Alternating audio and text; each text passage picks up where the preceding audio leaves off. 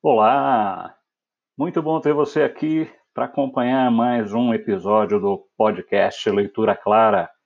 Eu sou Marcelo Smits, muito feliz em poder falar para você sobre língua portuguesa, escrita e leitura. O episódio de hoje é sobre leitura e vamos falar de um autor clássico nacional. Há quem deteste, mas muitos e muitos amam de paixão.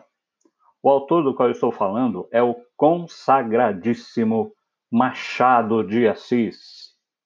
O autor carioca, que nasceu em junho de 1839 e faleceu em setembro de 1908, é destaque não somente no Brasil. Para se ter uma ideia, no início do mês de junho, um dos romances mais conhecidos de Machado, ao lado de Dom Casmurro, teve uma nova tradução em inglês publicada nos Estados Unidos, Memórias Póstumas de Brás Cubas.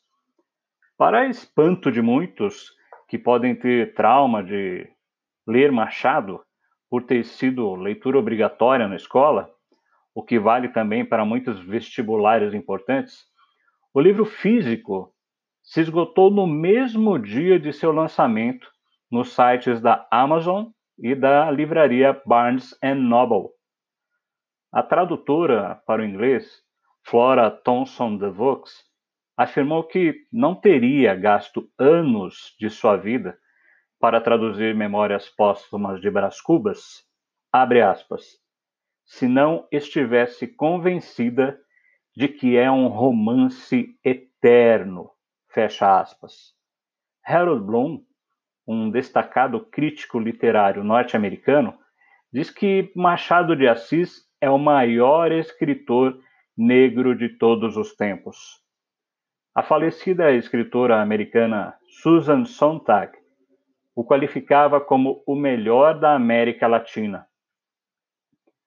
Sem qualquer sombra de dúvida, o Bruxo do Cosme Velho, como também era conhecido, é um escritor primoroso, autor de romances, contos, poesias e peças de teatro. Para citar os nomes de alguns, além dos já citados, temos Quincas Borba, Yaya Garcia, Ressurreição, Memorial de Aires e Esaú e Jacó. Talvez alguns desses nomes gerem calafrios aterrorizantes em você por causa das tais leituras obrigatórias. Aliás, um jeito nada bom de ensinar o prazer da leitura. Mas que tal sentar no sofá do psicanalista literário e ouvir o que Machado tem a dizer e que pode aquecer o seu coração? Ouça alguns dos textos extraídos de suas obras. Aos 15 anos, Há certa graça em ameaçar muito e não executar nada. Extraída de Dom Casmurro. Outra, muito conhecida até por quem talvez nunca tenha lido Machado de Assis. Marcela amou-me durante 15 meses e 11 contos de réis, de Memórias Póstumas de Brás Cubas.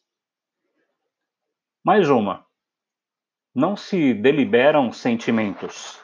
Ame-se ou aborrece-se, conforme o coração quer. Em Helena. Defeitos não fazem mal, quando há vontade e poder de os corrigir. Extraído de carta a Lúcio Mendonça. Mais uma. Não é a ocasião que faz o ladrão, dizia ele a alguém. O provérbio está errado. A forma exata deve ser esta: a ocasião faz o furto, o ladrão nasce feito. De Esaú e Jacó. E uma última frase de uma obra de Machado para a gente aqui neste momento. O melhor modo de viver em paz é nutrir o amor próprio dos outros com pedaços do nosso da obra Helena. Quanto conhecimento do sentimento humano a obra de Machado nos mostra.